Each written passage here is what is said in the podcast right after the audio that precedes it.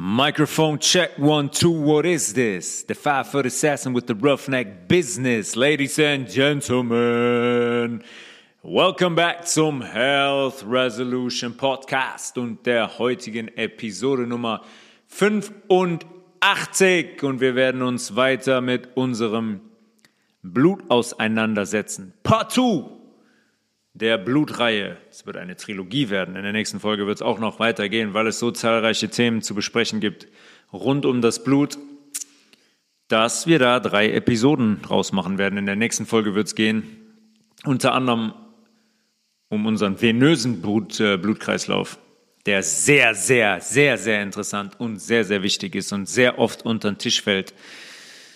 Aber da werden wir uns in der nächsten Episode drum kümmern. Wir haben in der ersten Episode darüber gesprochen, was unser Blut ist, dass wir fünf bis sechs Liter Blut in unserem Organismus haben. Dass es flüssige und feste Bestandteile gibt in unserem Blut. Dass unser Plasma, die flüssigen Anteile aus 91 Prozent Wasser bestehen. Dass das Blut immer fließen muss. Es darf nicht stocken. Ansonsten haben wir ein lebensgefährliches Problem. Unser Blut hat einen pH-Wert, haben wir gesagt, von 7,365, haben wir nicht nur jetzt gesagt, in der letzten Folge haben wir schon 728 Mal gesagt, hat einen pH-Wert von 7,365, der nicht groß abweichen darf. Ansonsten Lebensgefahr, Bewusstlosigkeit und ein akutes Problem. Wir haben über die Hyperventilation gesprochen, dass die relativ blöd ist, relativ dumm ist.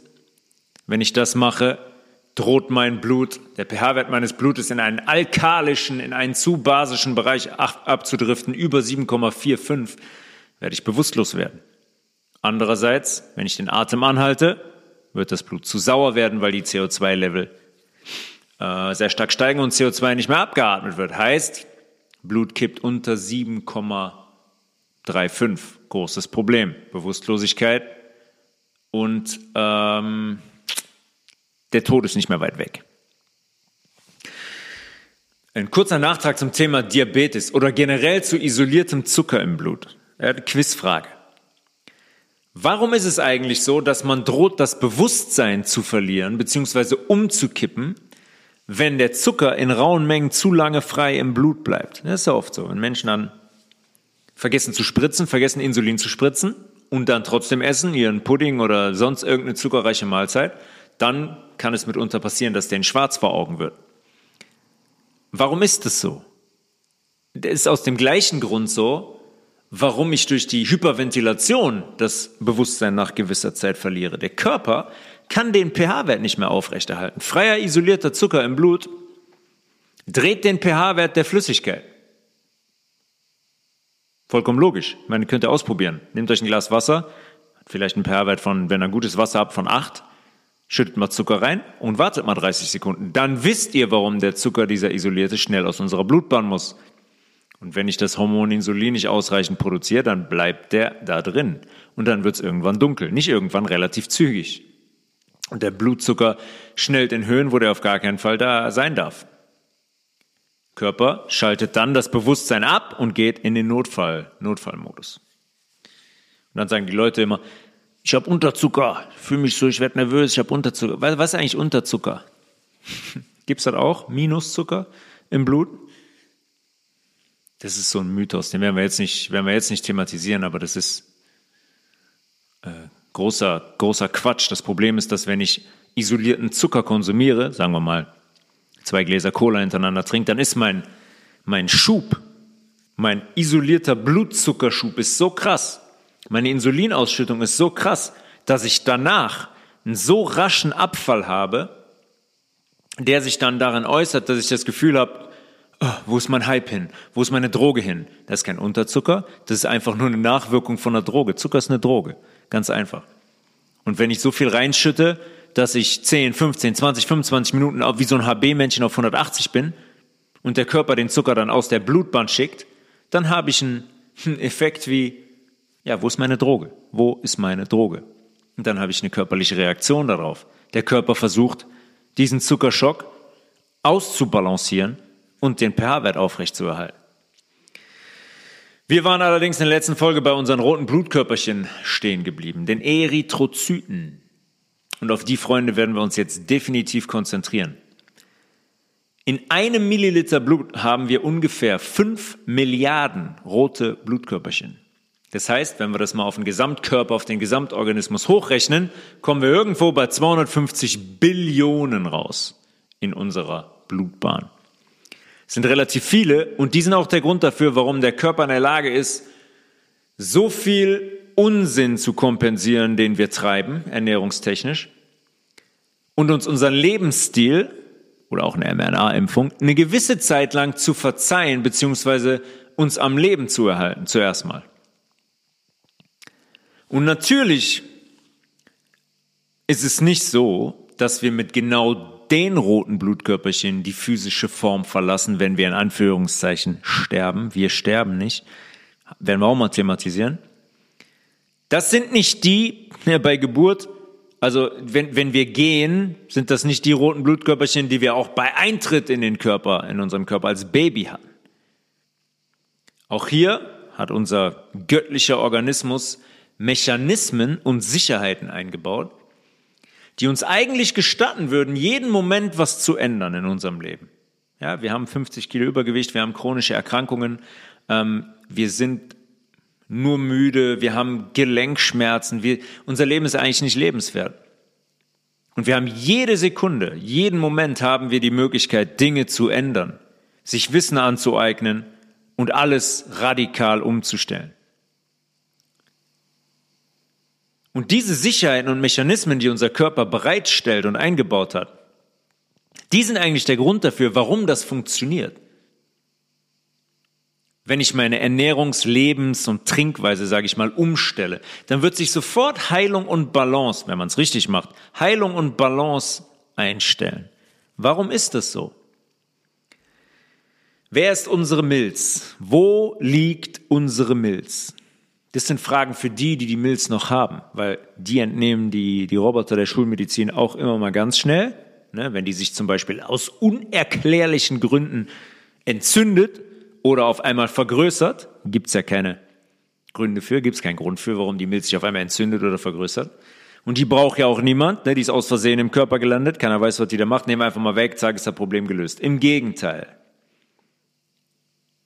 Denn unsere Milz ist der Grund dafür, warum das funktioniert, was ich gerade gesagt habe. Wenn man sagt, so, und jetzt lebe ich vollwertig, jetzt lebe ich vegan, ich trinke keinen Alkohol mehr, ich esse und trinke keine tierischen Produkte mehr, ich lasse den Zucker isoliert weg. Die Milz ist der Grund dafür, warum das funktioniert. Die Milz liegt in unserem linken Oberbauch hinter unserem größten Muskel, dem Zwerchfell. So etwa in Höhe unseres, unseres Magens. Und die hat eine Größe von 11 mal 7 mal 4 Zentimetern bei einem Gewicht von 200 Gramm. Ja, das ist jetzt gar nicht mal so klein und auch gar nicht mal so leicht für ein Organ, Fragt euch mal selbst, von dem neun von zehn Personen nicht wissen, wo es liegt, beziehungsweise was es für Aufgaben ausführt. Und über das immer wieder gesagt wird, er ist nicht so wichtig. Weil Probleme mit der Milz kommen, nehmen wir weg. Durch die Milz fließt einmal täglich unser komplettes Blut. Ja, die ganzen fünf bis sechs Liter gehen einmal am Tag durch die Milz, mindestens. Einmal am Tag werden die durch die Milzarterie befördert, weil die Milz Jetzt kommt der Grund, warum diese Erneuerung bei Ernährungsumstellung eigentlich relativ zügig funktioniert. Weil die Milz eine Kontrollstation ist. Weil die Milz als Reinigungsstation fungiert. Bakterielle Geschehnisse und Blutgerinnsel zum Beispiel, Blutgerinnsel ne, sind Blutverklumpungen, die werden in der Milz rausgefiltert, damit die dann von den Fresszellen, haben wir in der letzten Folge besprochen, gehören unserem Immunsystem an, die Makrophagen, um dann von den Fresszellen zerlegt und aufgefressen zu werden. Die warten, die warten in der Milz. Die warten da und die warten darauf, dass die Blutgerinnsel auflösen dürfen. Die warten darauf, dass die bakterielle Geschehnisse auflösen dürfen. Nur, wenn die so frequentiert da eintreffen, sind auch irgendwann unsere Makrophagen überfordert. Und dann ist das ein Grund dafür, warum eine Milz zum Beispiel, Milz zum Beispiel an, anschwillt oder sich entzündet. Weil ich wieder übersäuer, weil wieder in meinem Milieu bakterielles Geschehen entsteht und die Reinigungsmechanismen in der Milz nicht mehr greifen und da chronische Entzündungen entstehen. Schulmedizin sagt auch, ja, Tumorzellen auch, ja, Tumorzellen nicht. Ja, noch nie hat jemand eine Tumorzelle im Blut nachgewiesen. Wenn das jemand schafft, dann sage ich, okay, in der Milz werden Tumorzellen gefiltert. Tumorzellen fliegen nicht einfach so durchs Blut, die sind da nicht drin.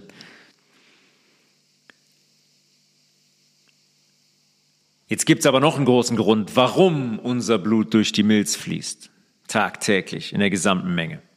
Nämlich um unsere Erythrozyten zu kontrollieren, um unsere roten Blutkörperchen zu checken. Passt es noch? Stimmt die Größe? Stimmt die Form? Die Milz hat ein Filtersystem, dass nicht mehr funktionsfähige rote Blutkörperchen nicht passieren können. Die gehen nicht mehr dadurch. Wenn das passiert, nach circa 120 Tagen, ist vollkommen normal und gesund, nach vier Monaten werden die roten Blutkörperchen herausgesiebt. Die werden abgebaut und Endprodukte werden ausgeschieden. Das ist der Grund, warum das funktioniert. Weil es werden neue rote Blutkörperchen gebildet. Hoffentlich dann aus Chlorophyll, weil ich sehr viele Pflanzen esse. Wohlgeformte, gesunde rote Blutkörperchen die die richtige Größe haben, die eine Kapsel aus Vitamin B12 haben, die dafür sorgt, dass die Zelle ihre Größe behält, die konvex geformt sind, die sich flexibel bewegen können durch die Blutbahn.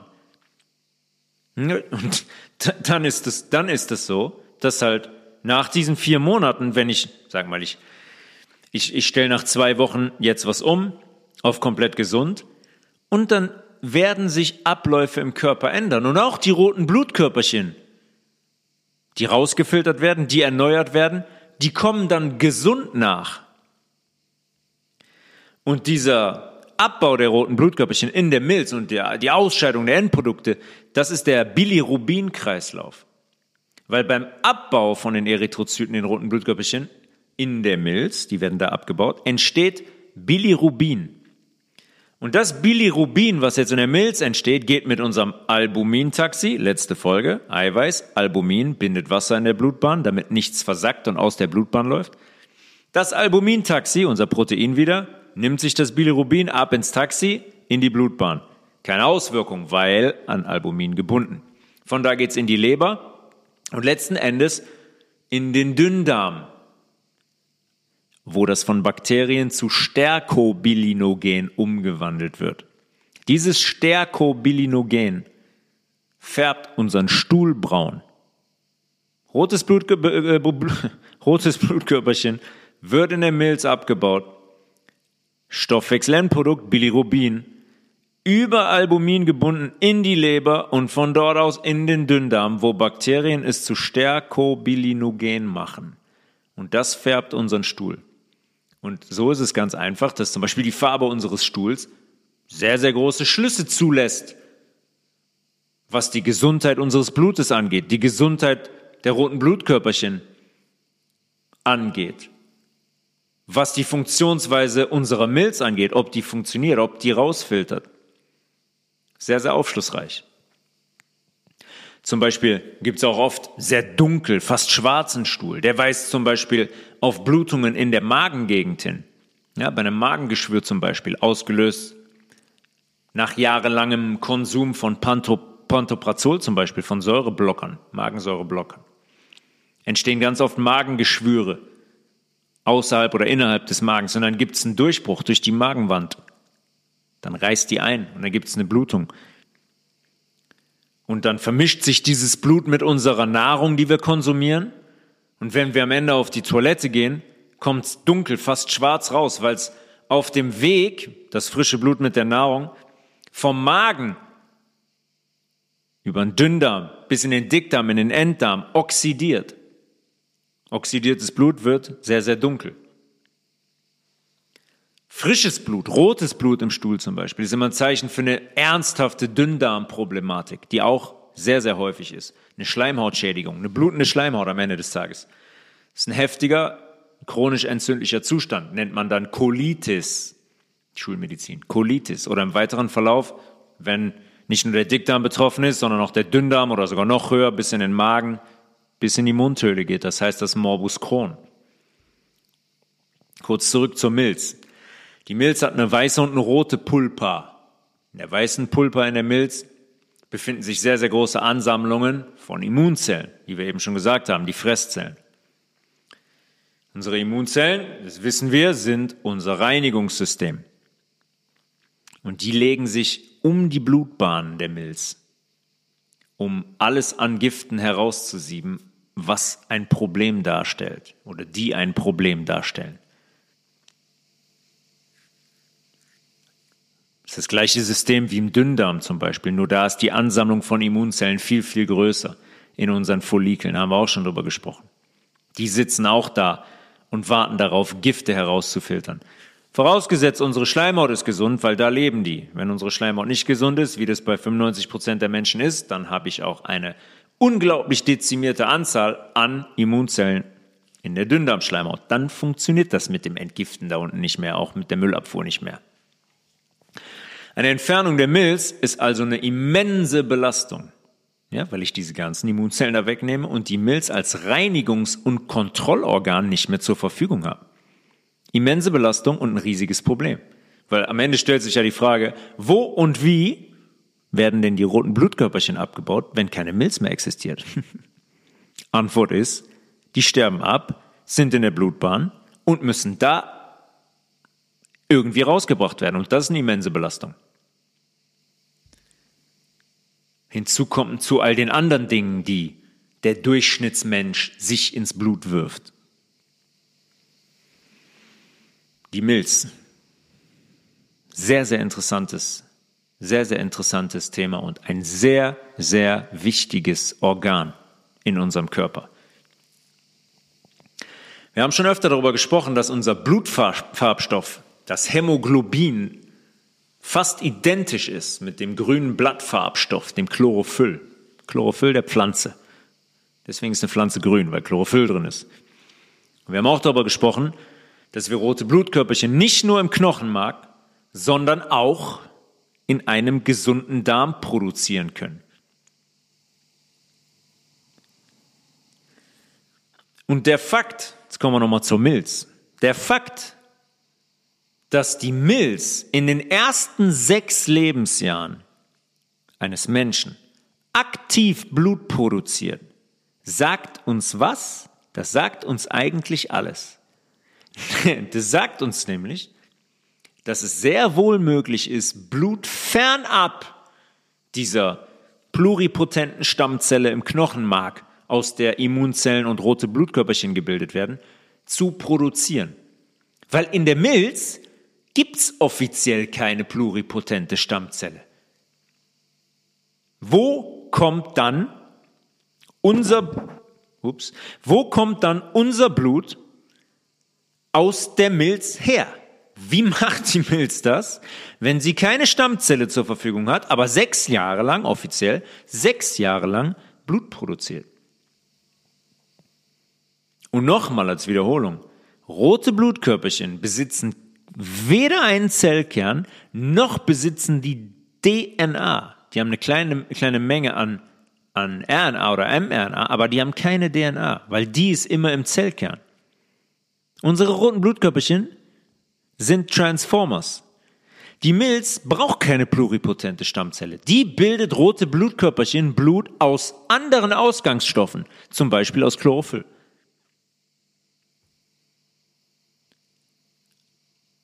Wenn sich allerdings unsere roten Blutkörperchen jetzt verformen, wir müssen wissen, das sind Transformers und die können sich verformen.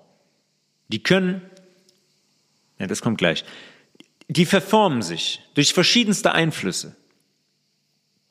Und wenn die roten Blutkörperchen sich verformen, zum Beispiel durch Eier, Fleisch, Käse, Kuhmilch, Zucker, Alkohol, Medikamente, Graphenoxid, Schwermetalle oder künstliche elektromagnetische Felder auch, ja, weil die attackieren die Erythrozyten sekündlich. Sekündlich. Das sind die Frequenzen, die darauf abzielen, unser rotes Blutkörperchen zu schädigen. Deswegen sind die gekommen mit 3G, 4G, 5G, Bluetooth, WLAN, Frequenzen mit einer Frequenz von 2,4 Gigahertz. Und So war es eigentlich geplant. 5G irgendwann mal mit 60 Gigahertz. Das sind Frequenzen, die zielen darauf ab, die Zelloberfläche unseres roten Blutkörperchens zu zerstören. Weil eine Membran, eine Zellwand hat immer eine elektrische Ladung. Und diese Elektroma künstlichen elektromagnetischen Felder, diese Frequenzen sind so konzipiert, dass sie die Ladung des roten Blutkörperchens quasi ändern und somit auch deren Membran zerstören. Und wenn das jetzt passiert, passiert logischerweise was in der Milz mit unseren Freunden, den roten Blutkörperchen? Wenn die in der Form verändert sind, die werden zuzeitig abgebaut. Und diese Menschen, auf die, auf die das zutrifft, versorgen sich natürlich nicht so, als, als dass sie zügig welche nachproduzieren können. Die haben ein paar weniger. Und die sind mitunter zum Beispiel, ein Symptom, sehr, sehr kurzatmig. Und ich kann euch sagen, wie die Schulmedizin das dann nennt. Das nennen die dann hämolytische Anämie. Übersetzt, das zu frühe Auflösen, ja, normalerweise vier Monate Lebensdauer, rotes Blutkörperchen, das zu frühe Auflösen der roten Blutkörperchen. Blutarmut, eine Anämie ist eine Armut. Blutarmut durch Hämolyse. Hämolyse ist der Abbau der roten Blutkörperchen. Also, also eine hämolytische Anämie. Ein Zustand, wenn ihr mich fragt, der heute Standard ist. Durch Gifte, durch übersäuerte Körper und vor allem durch künstliche elektromagnetische Felder. Das, das ist heute Standard, sage ich euch. Weil es diesen natürlichen Zustand nicht mehr gibt, weil wir alle diesen Feldern ausgesetzt sind, weil wir alle gewissen Giften ausgesetzt sind. Wir können nur schauen, dass wir diese anderen großen Gifte nicht noch zusätzlich konsumieren über unsere Ernährung und über unsere Getränke. Und dass wir schauen, dass wir uns vor künstlichen elektromagnetischen Feldern schützen, so gut es geht. Der Zustand ist längst nicht mehr natürlich, in dem wir hier leben. Logischerweise nicht, weil er so geändert wurde und dazu führen soll, dass wir krank werden, was ja sehr gut funktioniert seit Jahrzehnten. Diese künstlichen elektromagnetischen Felder sind der einfachste Weg, die Zelloberfläche der Erythrozyten zu zerstören und die zu verformen. Ja, zu früher Abbau durch dieses Siebsystem in der Milz. Und das Gleiche passiert durch eine Verformung aufgrund von chronischer Übersäuerung durch Industrienahrung und komplett falsche Atmung.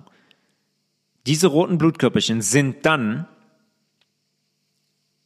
Dingen ausgesetzt, einem Milieu ausgesetzt, was dazu führt, dass die sich verformen und sich verfrüht auflösen. Wenn ihr jetzt hingeht und eine Blutanalyse machen lasst, eine Blutabnahme, dann liegen die Normwerte für Erythrozyten ähm, so bei einer Frau zwischen 4,8 bis 5,9 Millionen auf Mikroliter. Und da gibt's eine Toleranz, wie ihr jetzt seht, von 1,1 Millionen Erythrozyten pro Mikroliter Blut. Glaubt irgendwer eigentlich, dass es vielleicht einen Unterschied gibt zwischen einer Person, die Frau 1 hat 4,8 Millionen Eris pro Mikroliter und Frau 2 hat 5,9 Millionen. Wird es da einen Unterschied geben? Macht das einen Unterschied, ob ich pro Mikroliter Blut 1,1 Millionen Erythrozyten mehr habe und wie das einen Unterschied macht? Das ist ein immenser Unterschied. Weil wir können diese Anzahl ja mal auf den Gesamtkörper hochrechnen. Und dann ist das ein wahnsinniger Unterschied. Allein zum Beispiel, was die Sauerstoffsituation im Körper angeht. Ja, die Frau, die Frau 2 mit 5,9 Millionen roten Blutkörperchen auf dem Mikroliter hat doch viel mehr Sauerstoff zur Verfügung. Die hat eine ganz andere Situation im Körper. Und wir haben oft darüber gesprochen, was anaerober Stoffwechsel ist, wenn der Sauerstoff ausbleibt, was Fermentation ist, wie ein Tumor entsteht. Die gerne nochmal hören, die Episoden. Tumor-Episode zum Beispiel. Und das ist jetzt nur die Anzahl der roten Blutkörperchen. Da haben wir noch nicht auf die Form und deren wirkliche Gesundheit geblickt. Weil das macht niemand. bei einer Blutabnahme? Das macht niemand. Aber sind ja die Normwerte, ne? Keine Bedenken. Frau Schmitz, Blutwerte sind top, sind top, 50 Kilo zu viel, geht 10 Treppen hoch, fällt rückwärts wieder runter, weil sie nicht mehr atmen kann. Ähm, haut sich jeden Tag den, den Alkohol, den Zucker, den, die tierischen Lebensmittel rein, aber hey, die sind kern, kerngesund, Frau Schmitz. Werte sind top. Und die Anzahl der Erythrozyten pro äh, Mikroliter Blut zeigt uns eigentlich auch schon, was es für ein Unfug ist, mindestens, oft auch mehr, mindestens das 30-fache an Blut bei einer Abnahme zu entnehmen. Ein Tropfen würde reichen, um alles zu bestimmen. Ein Tropfen. Ja, die, die, ich habe pro Mikroliter sechs Millionen rote Blutkörperchen. Wofür brauche ich 30 Milliliter Blut? Ein Tropfen reicht. Die gehen hin, entnehmen 30 Milliliter und mehr Blut, dann geben die das in ein Labor oder in den eigenen Keller, die trennen das Plasma, die flüssigen, vom Hämatokrit, von den festen Bestandteilen. Dann kommt die Ampulle in so einen Zählautomaten, der dann Parameter wie Blutvolumen, Anzahl und Größe roter Blutkörperchen, Anzahl weißer Blutkörperchen, Eisengehalt und so weiter bestimmt.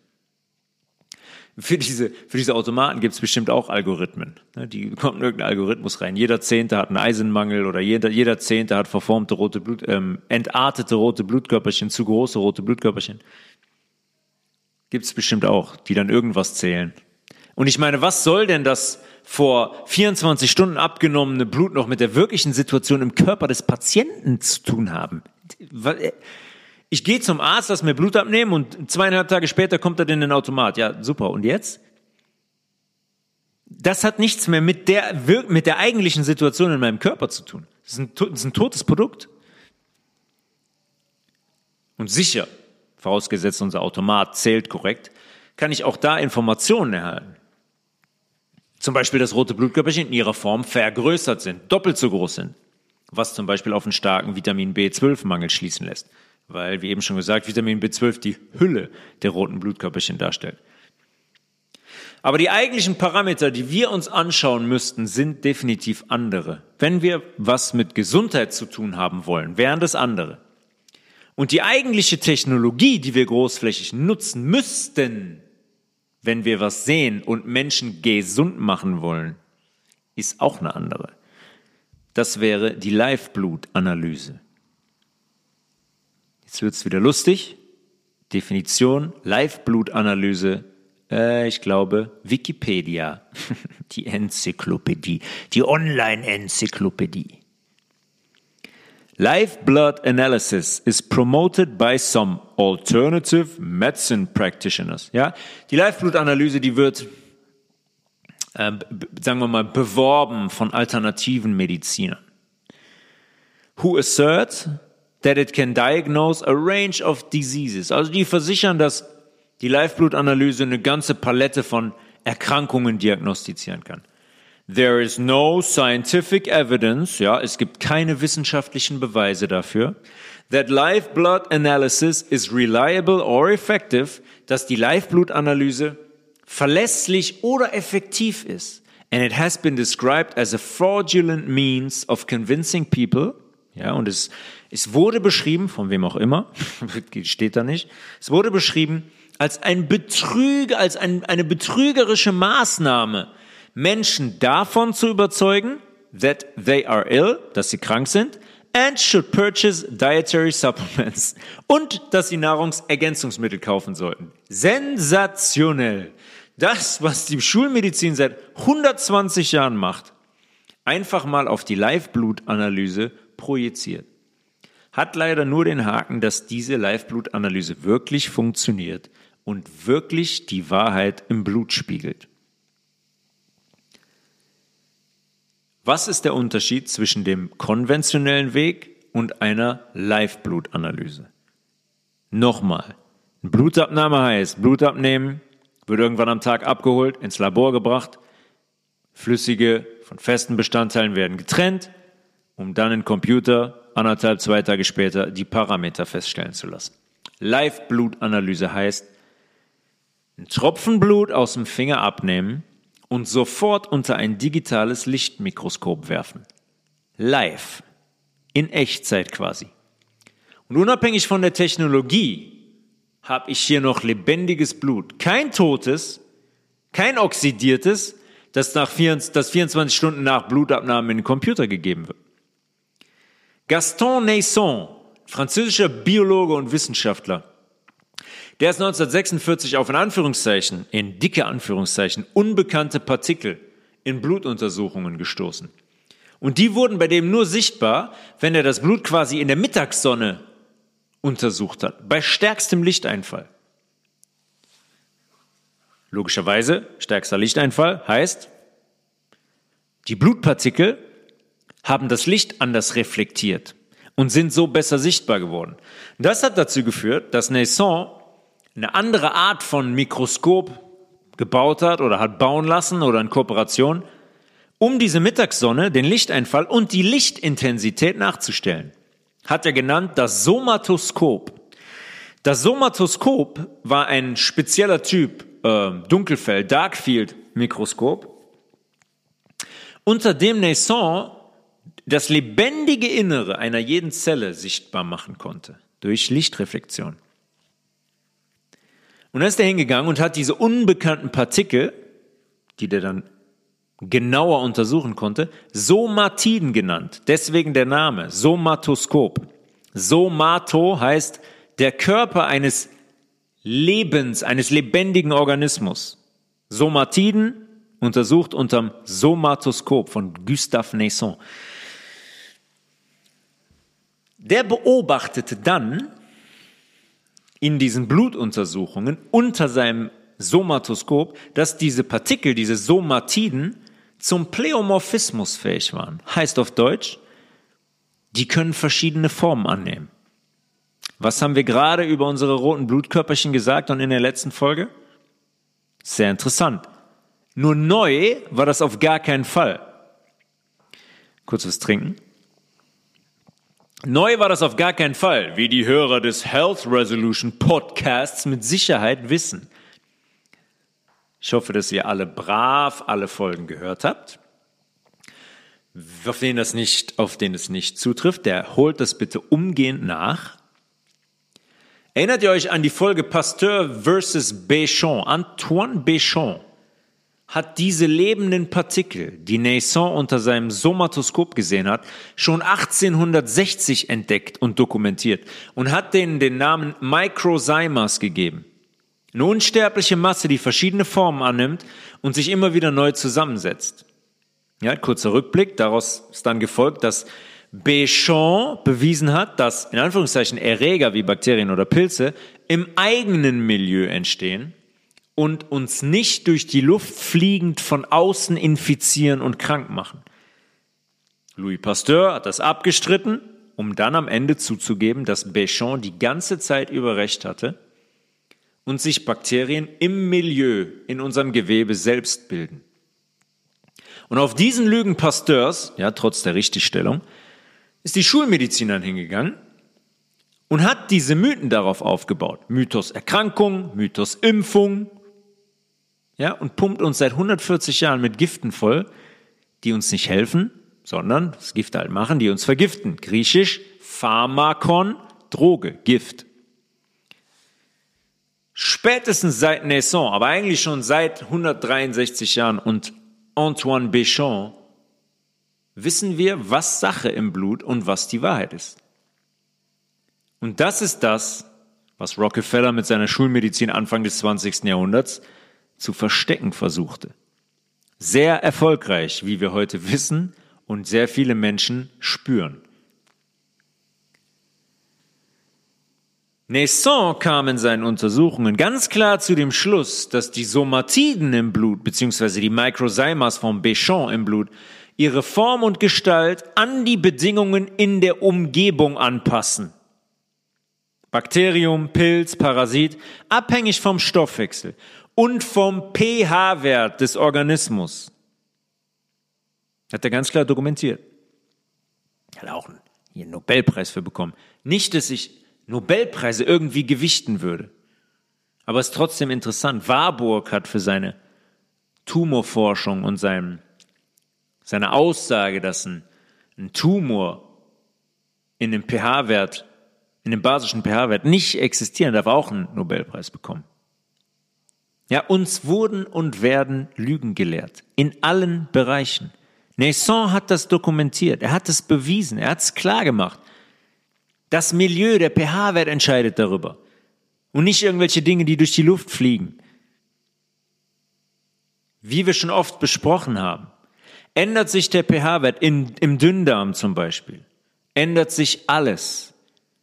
Lebende Organismen, wie Naisson uns jetzt auch nochmal sagt, in den 40ern, verändern ihre Gestalt. Bakterien bilden sich aufgrund des geänderten Milieus, genauso wie gesunde Bakterien sich im Dünndarm bilden, wenn der einen pH-Wert von 7,5 hat. Bakterien, die Gifte ausscheiden, die uns vor Probleme stellen, die bilden sich aufgrund des geänderten Milieus, wie Béchamp das gezeigt hat. Gezeigt hat, spontan, sehr spontan aus unserem eigenen Blut. Genauer den Microzymas, die ihre Gestalt verändern, in Zusammenspiel mit den roten Blutkörperchen. Ja, von Hefepilz zu Bakterium, von Bakterium zu Hefepilz, von Hefepilz zu Parasit und eben auch im Positiven von unserem roten Blutkörperchen zu eigenen Körperzellen zum Beispiel. Es ist wirklich, es ist wirklich an der Zeit. Ich weiß nicht, wie viele Arbeiten und Beweise man noch braucht, aber es ist wirklich an der Zeit, auch wenn die versuchen, wollen das zu vergraben seit Jahrzehnten. Es ist an der Zeit, dieses Märchen, es war einmal ein Bakterium, das durch die Luft flog und Menschen infizierte. Von Viren, Viren nehme ich schon gar nicht mehr in den Mund. Das sollte jetzt klar sein, dass es die nicht gibt. Wir bestimmen, was in uns passiert und was nicht. Das bestimmen wir. Zum größten Teil. Ich habe eben über die und immer wieder über die elektromagnetischen Frequenzen, die künstlichen gesprochen. Auf die können wir bedingt Einfluss nehmen, aber eigentlich auch sehr direkt über unsere Ernährung, weil unsere Ernährung darüber entscheidet, wie gut wir die Schäden der künstlichen elektromagnetischen Felder in unserem Blut puffern können und abfangen können. Wie sehr wir unser rotes Blutkörperchen gesund halten können. Da kommen die Frequenzen, bam, bam, bam, auf die roten Blutkörperchen. Versuchen die Membran dieser roten Blutkörperchen zu zerstören. Und jetzt entscheidet, ist ganz maßgeblich, ob ich einen Selleriesaft getrunken habe oder ob ich morgens eine Cola getrunken habe oder ein Glas Milch. Entscheidet darüber, wie sehr diese Schäden in Grenzen gehalten werden können. Und im Live-Blut schauen wir auf die Form und die Aktivität der Zelle, nicht auf irgendwelche Transferin-Level oder irgendwelche Vitamin D-Level. Die Form unseres roten Blutkörperchens sagt uns schon fast alles über den Komplettzustand des Organismus aus. Wir können uns die Aktivität der weißen Blutzellen anschauen. Wir können sehen, was in den Zellen passiert. Wir sehen, ob ein Organismus sauber und gut versorgt oder dreckig und vergiftet ist. Das sehe ich, weil dann sehe ich verformte und inaktive Zellen, wenn ich vermüllt bin. Und ich bin sogar in der Lage, in der Live-Blutanalyse die Geschwindigkeit des Blutflusses und die elektrische Spannung zu definieren. Und jetzt sollte klar sein, warum man auf Wikipedia wieder einmal hingeht und das versucht zu diskreditieren und sagt, haha, das wird nur benutzt, damit die Leute Nahrungsergänzungsmittel kaufen. Was für ein Bullshit. Nee, wir, wir geben unser Blut in ein Labor, ne, in dem dann 24 Stunden nach der Blutabnahme ein Computer hingeht und die Blutwerte bestimmt. Auch hier gilt, wie bei allen Themen, wer an der Wahrheit interessiert ist, und ich hoffe, dass ihr an der Wahrheit interessiert seid, muss mit den eigenen Augen schauen muss mit den eigenen Augen schauen. In dem Fall mit den eigenen Augen unter diesem Lichtmikroskop.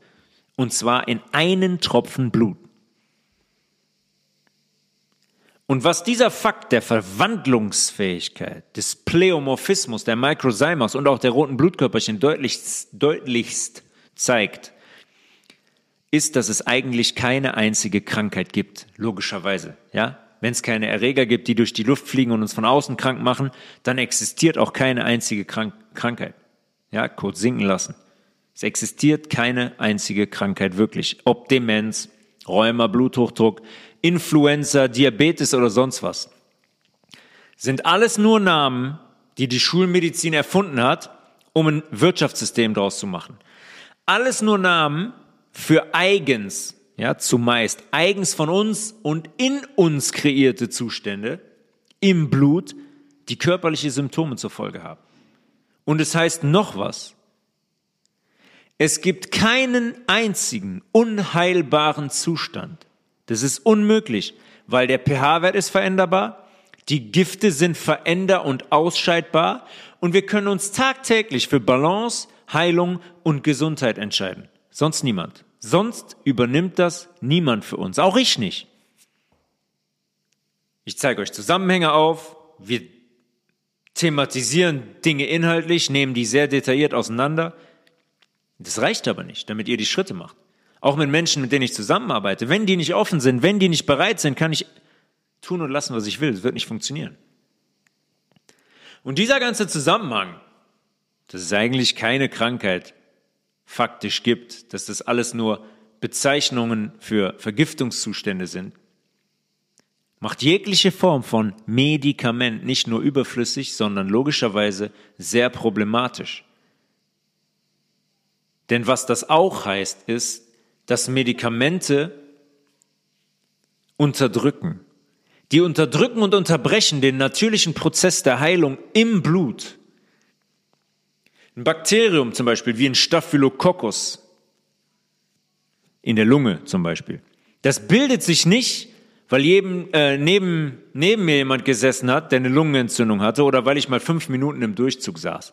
Auch ein ganz beliebtes Beispiel für Menschen. Boah, gestern, oh, da war zügig, da saß ich, da war ich nass geschwitzt, da saß ich fünf Minuten im Durchzug, zack, bin ich krank.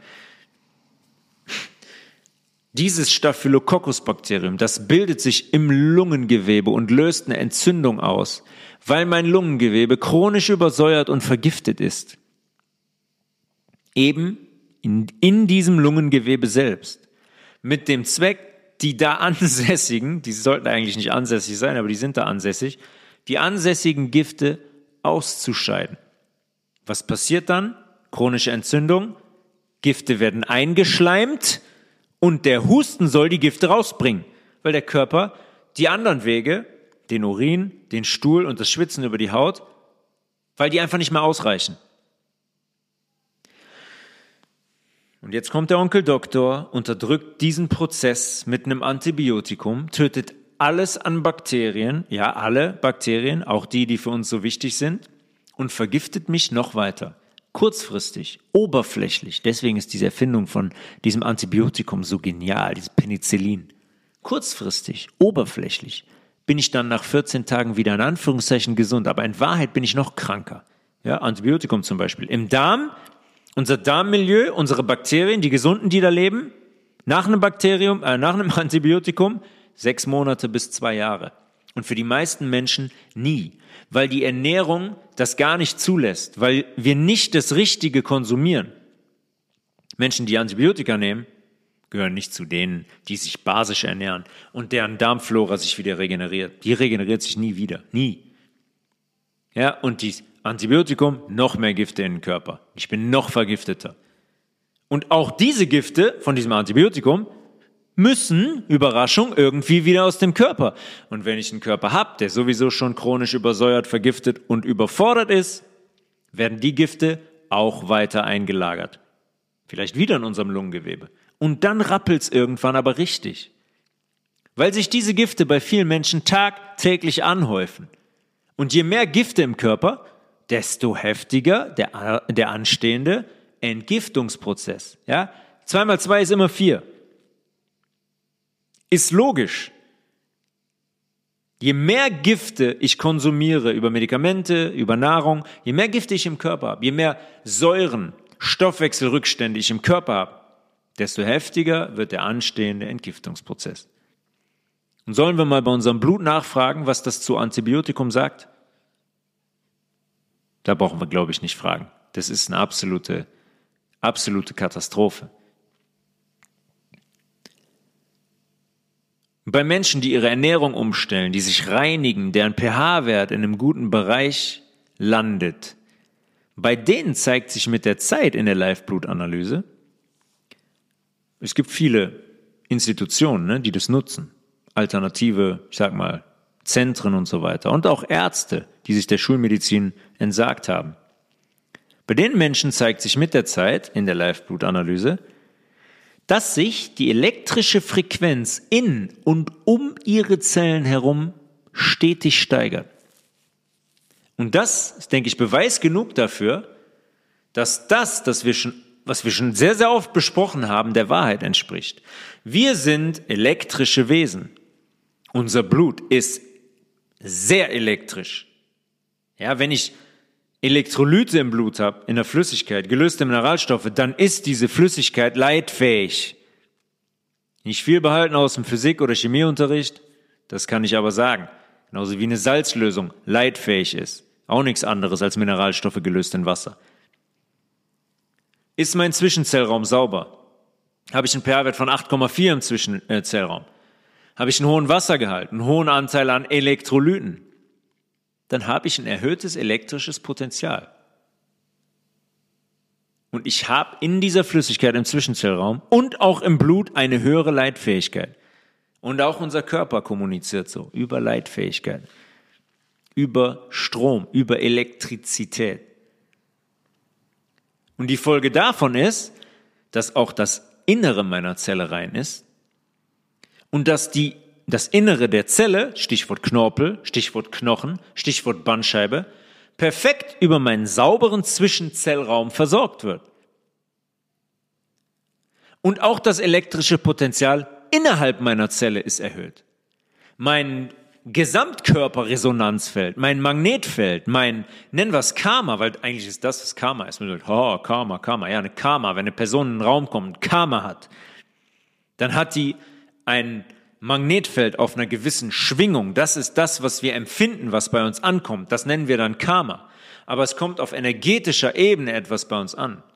Mein Zellaustausch funktioniert besser. Weil der besser funktioniert, läuft der Stoffwechsel auf Hochtouren.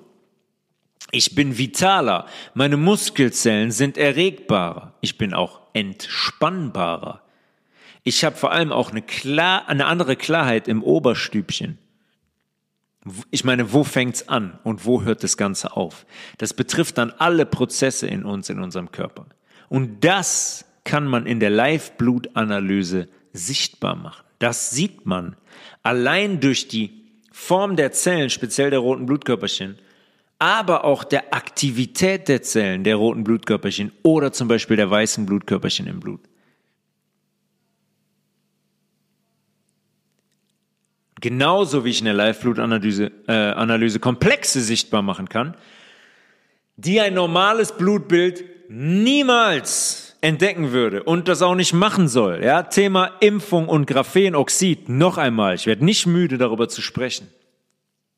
Graphenoxid, Graphen, ein Stoff, aus dem Tennisschläger gemacht sind. Ultraleicht, härter als Zement, härter als Beton, magnetisch. Jetzt habe ich diese fetten Klötze in meiner Blutbahn und gehe zum Arzt, weil ich schwer Luft bekomme, weil die Gelenke schmerzen, weil ich nur noch müde und abgeschlagen bin, weil mir regelmäßig der Kopf platzt vor Kopfschmerzen, weil ich nur noch krank bin um mich herum, jetzt wieder ein Beispiel, das ist jemand, der war vor kurzem, hatte so eine, einen richtig starken Entgiftungszustand gehabt, eine Woche oder so. Hat er gesagt, boah, das hatte ich seit zehn Jahren nicht. Drei Monate später hat er das gleiche wieder. Komplett geimpft. Ja, ich gehe dann damit zum Arzt und dann sagt er erstmal, so, wir machen erstmal ein Blutbild. Nach zwei Tagen kommen die Werte. Alles gut. Werte sind top. Sie sind gesund. Ja, ich bin faktisch nicht gesund. Ich habe, was ich gerade gesagt habe, mit Gelenkeschmerzen. Ich bekomme Schwerluft, bin nur noch müde, bin regelmäßig krank. Der Arzt kann im Blut aber nichts finden. Und Fakt ist aber, dass ich nicht gesund bin. Diagnose? Long Covid. Sie haben, Sie müssen Long Covid haben. Das muss es sein. Ich erinnere mich, doch vor zwölf Monaten hatten Sie doch mal einen positiven Test. Und hatten Sie auch dreieinhalb Tage Schnupfen. Und was machen wir jetzt? Nichts. Haben wir noch nicht ausreichend erforscht. Ich gebe ihnen erstmal Schmerzmittel und antientzündliche Medikamente und dann machen sie eine Reha. All das haben die von langer, langer Hand vorbereitet. Wie war das noch zu Beginn von diesem Ding, dieser Pandemie, Plandemie. Man hat gesagt, man könne das Virus in den Symptomen nicht auf einen Bereich eingrenzen. Das ist unberechenbar und äußert sich bei jedem anders. Bei dem einen ist es die Lunge, bei dem anderen das Herz, der nächste hat es mit der Leber, dann mit der Niere, wieder ein anderer mit den Gelenken und dem letzten fällt der kleine Zeh ab. Alles Covid. Der erste schulmedizinische Erreger mit 117 verschiedenen Symptomen und einer, in Anführungszeichen, Longform, die bis dato noch niemand kannte, weder Long-Influenza noch Long-Masern, auch nicht Long-Durchfall, nur Covid kann Long. Ich kann im Blut nichts finden von diesen Menschen, wenn ich nicht nach den richtigen Dingen schaue. Logischerweise. Wenn ich in ein Zimmer gehe und, und suche nach, und such nach Socken, da werde ich keine Unterhosen finden. Ja, vielleicht doch, wenn ich die Augen aufmache. Ihr wisst, was ich meine. In dem Fall geht das nicht. Da muss ich explizit nach, nach schauen im Blut. Graphen sehe ich logischerweise nur in der Live-Blutanalyse und nicht, wenn ich mir das Speichereisen oder Vitamin D von einem Computer ausrechnen lasse. Aber es gibt einen Test, der mir anzeigen würde, dass ich ein Gerinnungsproblem zum Beispiel im Blut habe. Der D-Dimmer-Test. D-Dimmer ist ein Protein im Blut. Ist Teil der Gerinnungskaskade. Äh, geht aus Fibrin und Fibrinogen zum Beispiel hervor. Die Gerinnungskaskade sind so mehrere Schritte in der Gerinnung des Blutes. Wenn ihr euch zum Beispiel schneidet und ähm, das gepflegt werden muss, dann muss das Blut an dieser Stelle auch gerinnen.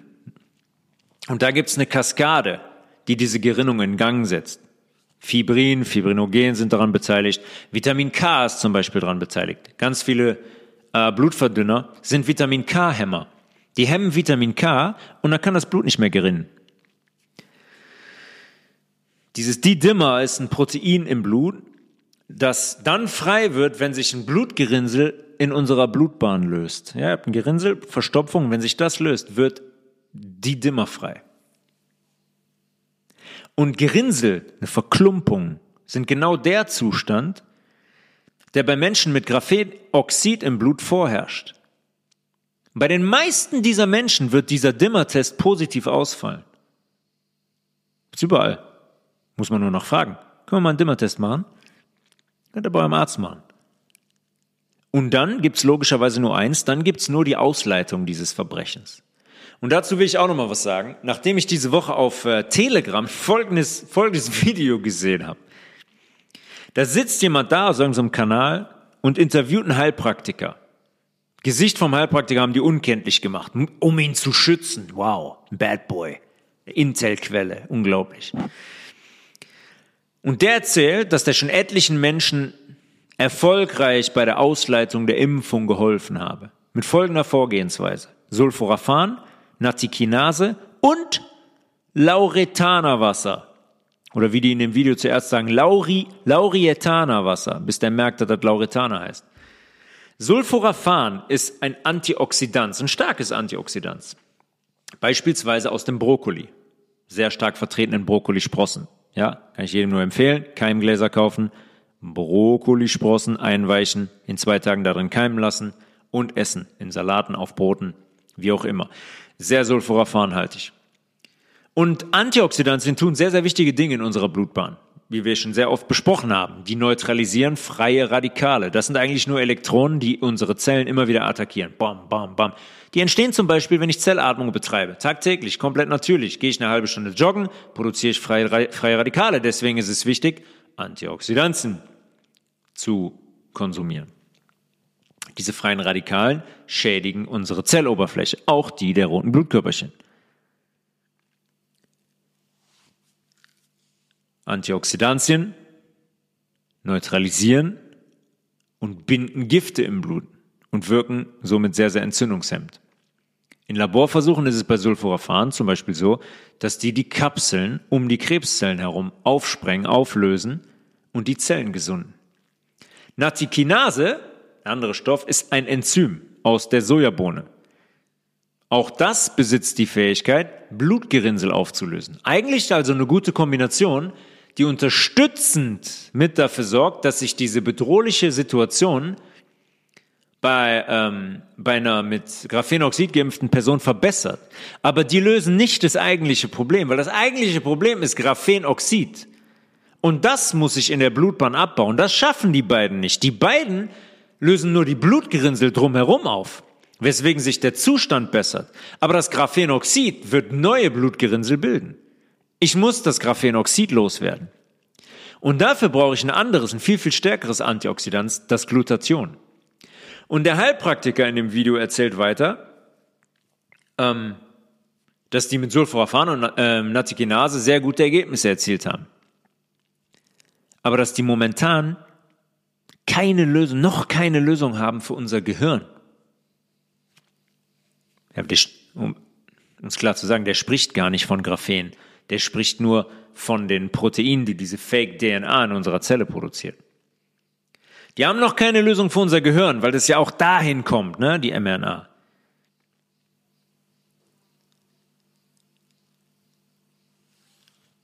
Ähm, was,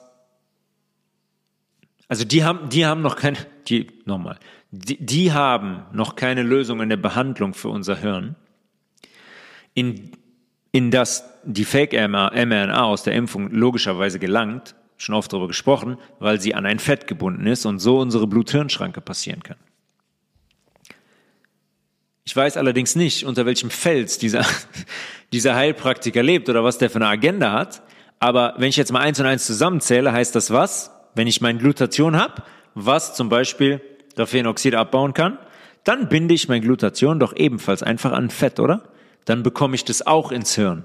Deswegen gibt es liposomales Glutathion. Nicht nur Glutathion, es gibt auch liposomal andere Stoffe, gebunden an ein Fett, weil ich so mit dem Glutathion in mein Hirn gelange und auch da eine Ausleitung zum Beispiel nicht nur Graphenoxid, sondern von Schwermetallen auch anstoßen kann. An Fett gebunden, liposomales Glutathion geht ins Hirn, leitet aus. Bitteschön, Fall gelöst. Ich meine, es sind sehr, sehr viele Blindgänger unterwegs. Ne? Die werden dann unkenntlich gemacht. Oh, ganz mysteriös. Er hat den Schlüssel gefunden. Und dann erzählt er so einen Unsinn wie, ja, wir kommen nicht ins Hirn. Ja. Liposomales Glutation.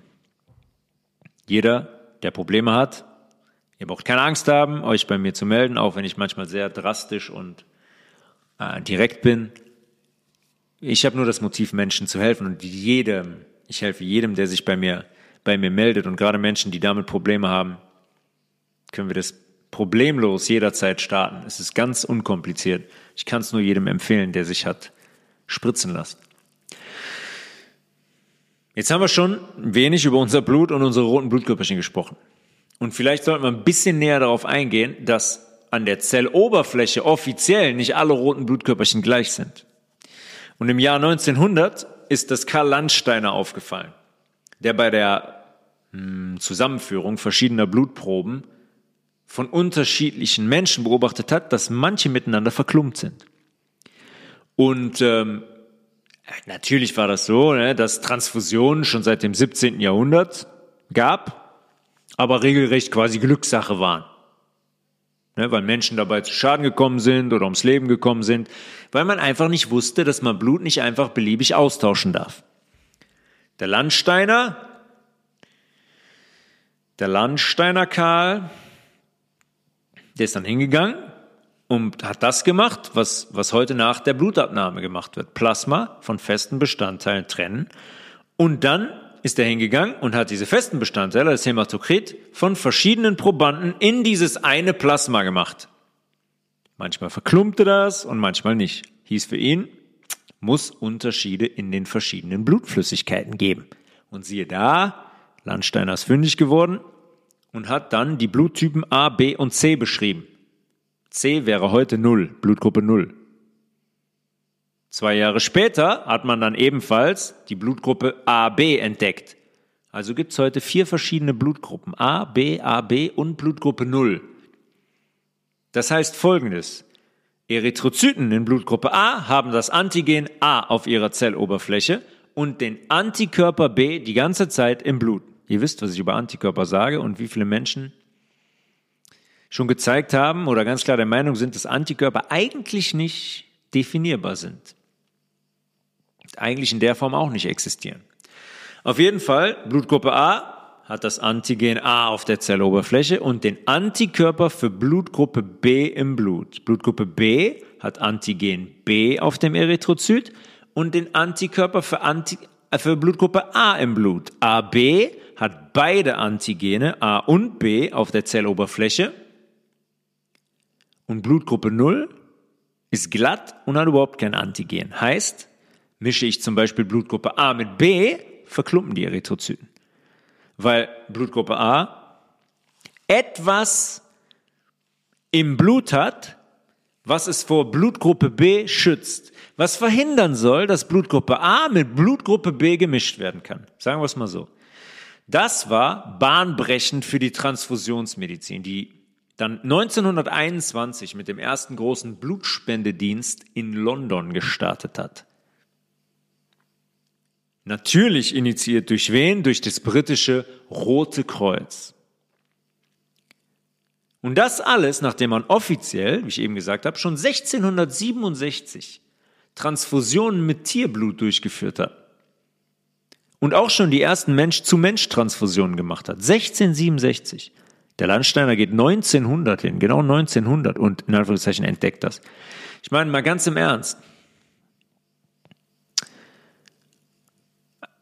Allein das, ich meine, 150 Jahre zwischen Tier zu Mensch Transfusion und den ersten Mensch zu Mensch Transfusion. Ich meine, wer, wer glaubt das? Wer glaubt das bitte? Warum sollten die Tier zu Mensch Transfusionen gemacht haben und dann 150 Jahre gewartet haben, bis die Mensch zu Mensch gemacht haben? 1820 hat man nämlich mit diesen Mensch-zu-Mensch-Transfusionen angefangen. Offiziell 1818. Und 1820, zwei Jahre später, sollen die dann sofort bemerkt haben, dass es oft zu Problemen kam nach der Mensch-zu-Mensch-Transfusion und dass man dann wieder zurückgegangen ist zu Tier-zu-Mensch-Transfusion. Tier zu Tier seit 1667. Seit 1818 Mensch zu Mensch. Zwei Jahre später, 1820, oh, zu große Probleme. Wir gehen wieder zurück zu Tier, von Tier zu Mensch. Also das Blut von Pferden kann ich einfach so ohne Verklumpung in unsere Körper geben. Aber das Blut von Menschen nicht. Boah, das ist wieder Satanismus, wie es wie er im Buche steht. Und klar sind all diese Dinge, wie eben gesagt, ähm, die, oh boy, da habe ich mal kurz den, äh, kurz den Faden verloren. Bop, bop, bop, bop. Ah ja, genau. 1921 hat man den ersten Blutspendedienst in, in London gestartet über das englische Rote Kreuz. Und logischerweise sind dann all diese Dinge im 20. Jahrhundert richtig angelaufen. Ne? Als man die Erreger in Anführungszeichen fand, als man Impfungen installierte, als man die Schulmedizin und die Pharmaindustrie so richtig vorantrieb. Wo sind wohl 1919 die ersten Blutbanken gegründet wurden? Ja, die Speicherorte für Blut. Natürlich in den USA im Rockefeller Center. Wo auch sonst. Das allein zeigt uns eigentlich schon sehr deutlich, dass irgendwas mit diesen Transfusionen nicht passen kann. 0,5 Liter, einen halben Liter bei einer Vollblutspende. In der größten Blutbank in, in England, in UK, werden jährlich 850.000 Blutkonserven aufbewahrt. Das werden mal so rund um die 400.000 Liter sein. Hallo?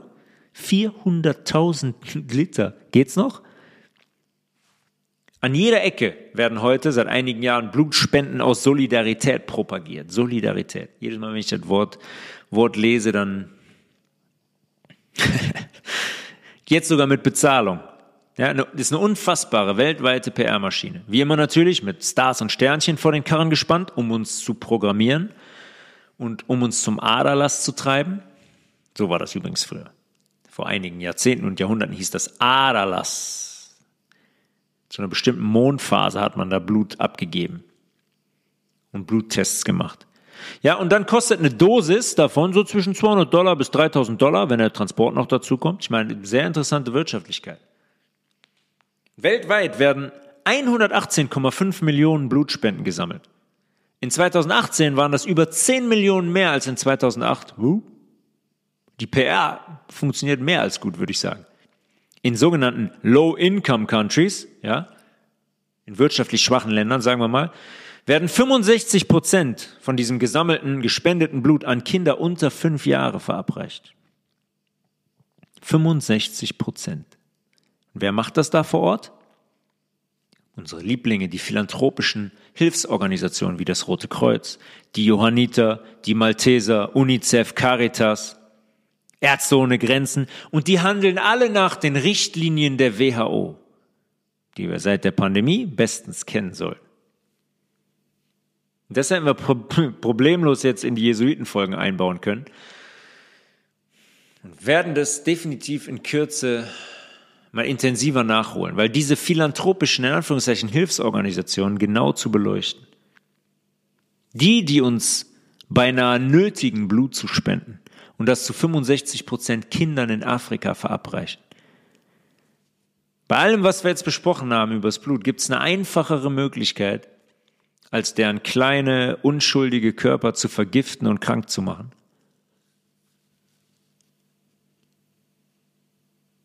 Natürlich nicht.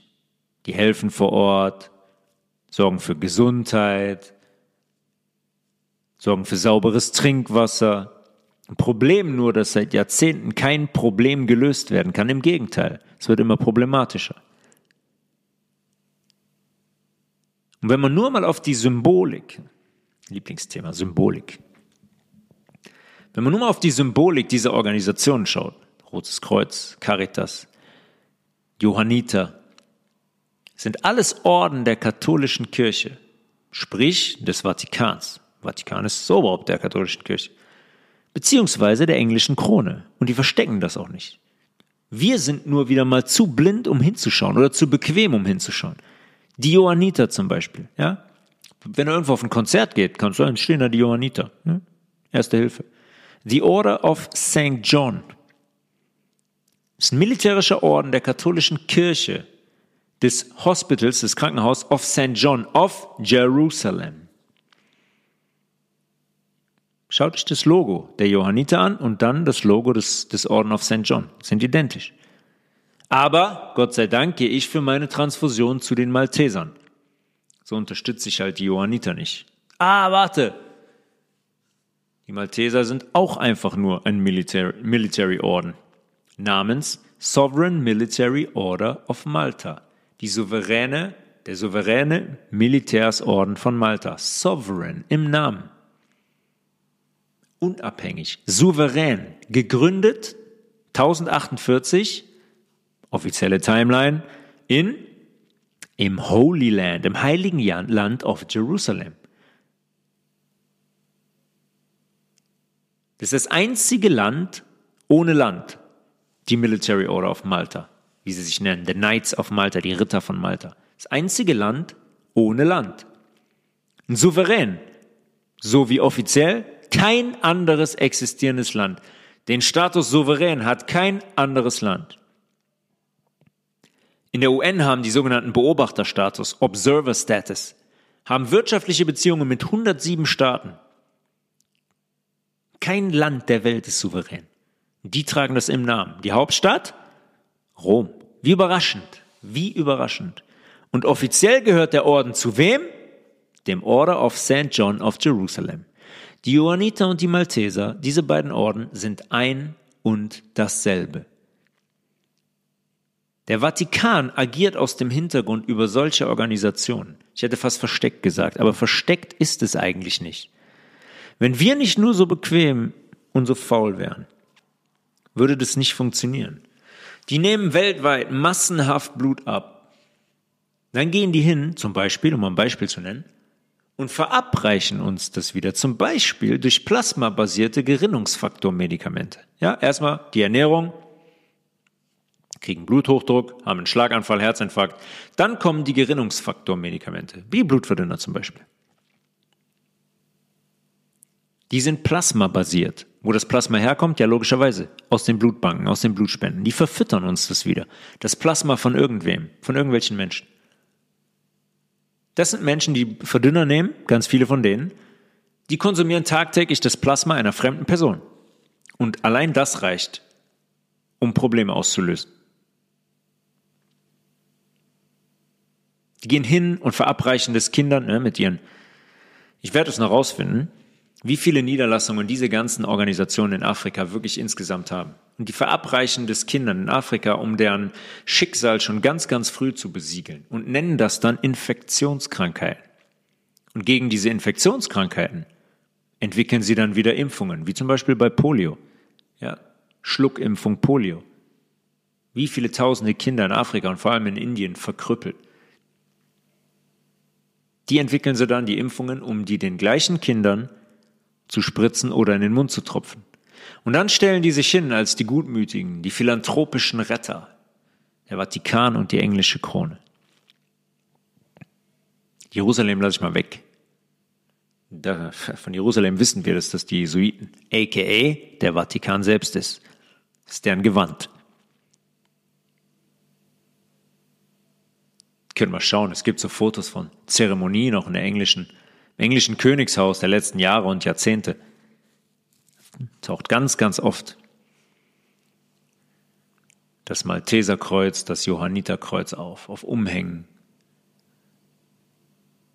wenn sich so Leute wie Queen Elizabeth da drin haben ablichten lassen bei verschiedenen Anlässen. Dann gibt es verschiedene US-Präsidenten, die auf einmal äh, Reden halten beim 900-jährigen Jubiläum der Knights of Malta, wie Ronald Reagan zum Beispiel. Hm, seltsam. Die müssen irgendeine Rolle spielen. Die haben uns so fest im Griff. Und die meisten von uns denken, denken ernsthaft immer noch, das seien Hilfsorganisationen. Wirklich. Das muss man sich mal wegtun. Hilfsorganisationen, die aber nicht helfen, die die Situation nicht ändern, die, die eine Situation nicht lösen, obwohl das so einfach wäre. Seit Jahren passiert nichts an dieser Front. Oh, wir müssen immer noch weiter spenden nach Afrika. Wir sind hier aktiv. Wir versuchen, aber es ist so schwer, es ist so schwer. Op, op, op, op. Es ist weit weg. Keiner von uns sieht, was da passiert. Keiner von uns reist dahin und schaut sich das wirklich alles mal vor Ort an. Ist Afrika, ist installiert, programmiert. Ah, ist eine Entwicklung. Ah, die haben es ganz schwer, so ein Kontinent. Ja, die haben es ganz schwer. Natürlich haben die es schwer. Aufgrund von diesen Geisteskranken haben die es schwer. Wir gehen hin, 35 Euro monatlich. Oh, ich habe einen Paten in Äthiopien.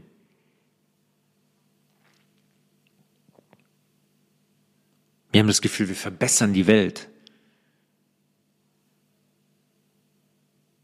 Diese Satanisten, die haben die Täuschung auf allen Ebenen unseres Lebens so verdammt clever installiert, dass das Jahrhunderte dauern musste, bis wir dem Ganzen mal ein bisschen auf die Spur kommen und verstehen, was hier passiert. Immerhin passiert das jetzt.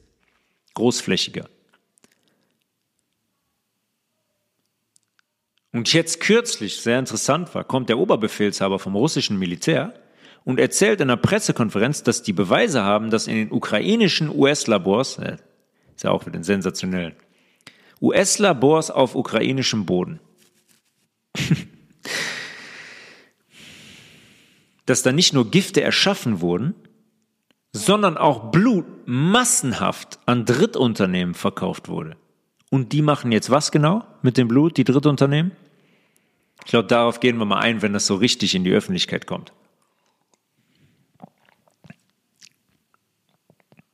Dann werden wir mal in Ruhe darüber sprechen. Wir können viel, na nicht mutmaßen, vieles, ganz natürlich wird Forschung damit betrieben im Hintergrund.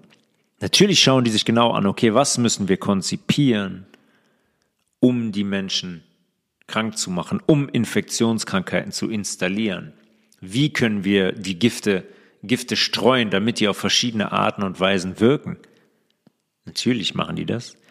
Natürlich geht es auch alles ein bisschen tiefer, wenn man über Blutlinien redet und über Abstammung redet. Es gibt im Blut noch den Rhesusfaktor positiv negativ. Es gibt eine Blutgruppe 0 Rhesusfaktor negativ, glaube ich, oder positiv. Ich glaube Rhesusfaktor negativ, Blutgruppe 0. Das ist die seltenste Blutgruppe der Welt. Haben angeblich nur eine Handvoll Menschen, 50, 60 Menschen. Man muss ja mal die Frage stellen, okay, warte mal, warte mal, wie kommt es zustande, wenn das wirklich so ist mit den Blutgruppen? Wo kommen die her? Wie sind die ursprünglichen Blutgruppen entstanden? Waren die räumlich auf der flachen Erde voneinander getrennt? Wie haben die sich gemischt? Wann haben die sich gemischt? Warum ist denn so viel daran gelegen, auch in Blut reinzugucken? sich Blut anzuschauen, so viel Blut zu sammeln in Blutbanken und uns das Blut abzuzapfen. Natürlich, einerseits kann man sagen, klar, die sind satanistisch veranlagt, logischerweise. Aber das geht noch ein bisschen tiefer, denke ich, in der Ahnenforschung, in der Abstammungsforschung, in dem Vermischen von Abstammung, in dem Vermischen von ethnischen, ursprünglichen Völkern, sagen wir mal so. Mir kam schon voll auf der Gedanke bei diesen vier Blutgruppen, es ist wie die vier Himmelsrichtungen, Nord, Süd, West, Ost. Vielleicht stehen die verschiedenen Blutgruppen auch dafür, für Orte, an denen das Leben hier begonnen hat und sich räumlich immer weiter angenähert hat, mit der Zeit vermischt hat. Ich glaube, da gibt es einige interessante Geheimnisse und da ist sehr, sehr viel Wahrheit und sehr, sehr viel Ursprung des Lebens hier, was die Schöpfungsgeschichte angeht, verborgen. Ein großer Einsatzbereich für Blutkonserven allerdings, das kann ich mit Sicherheit sagen, hat nichts mit Lebensrettung oder Behandlung von Bluterkrankungen zu tun, hat sowieso nie. Ja, auch Menschen, die, es ist Menschen, die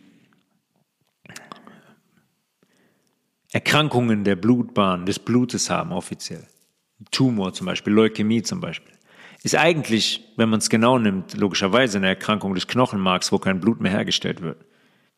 Weil, schon oft besprochen, Knochen sich im pH-Wert dreht und die Blutproduktion lahm liegt und sich da tumoröse Geschehnisse bilden.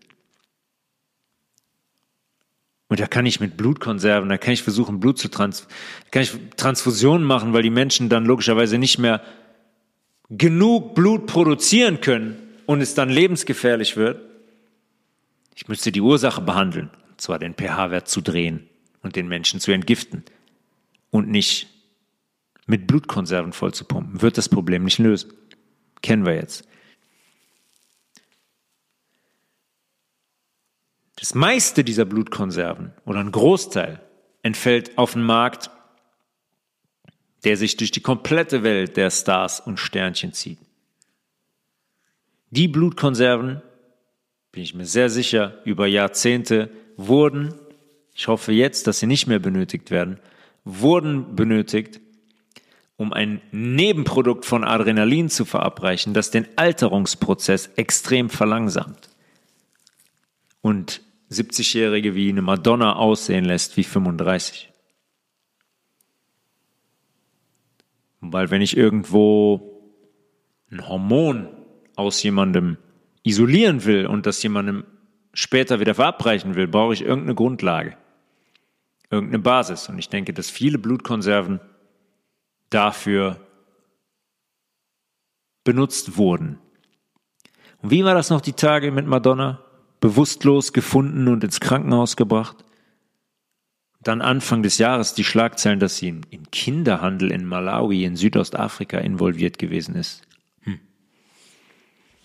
Zufälle gibt's manchmal, mag man kaum glauben. Aber das Thema und auch den venösen Blutkreislauf, den wir jetzt noch gar nicht besprochen haben, werden wir in der dritten Blutfolge behandeln, die in den nächsten Tagen definitiv erscheint. Bis hierhin reicht das erstmal. Telegram-Gruppe Health Resolution Podcast. Äh, ich möchte in Kürze ein QA, Question and Answers, live machen mit vielleicht 20 Plätzen, wo man sich anmelden kann. Und dann werden wir so eine anderthalb, zwei Stunden mal, könnt ihr mir Fragen stellen, könnt Dinge zurückmelden und werden uns mal anderthalb, zwei Stunden über paar Zusammenhänge in einem Live, in einem Live-Call unterhalten. Die Details dazu werde ich in der nächsten Folge bekannt geben. Bis dahin war das, glaube ich, wieder relativ, relativ viel. Wer Fragen hat, tobias.levels at healthresolution.de. Wer mit mir zusammenarbeiten möchte, ebenfalls. Wer unter den Nachwirkungen der Spritze leidet, meldet euch jederzeit gern. Ich kann euch sagen, das funktioniert. Äh, ich bin auch, ich plane auch gerade mehrere Folgen mit Menschen, die das gemacht haben und die davon berichten können, was es gemacht hat, sodass ihr mir das glaubt und nicht denkt, dass ich irgendwelchen Schmarren erzähle. Also, wir hören uns in der nächsten Folge. Bis dahin, Peace.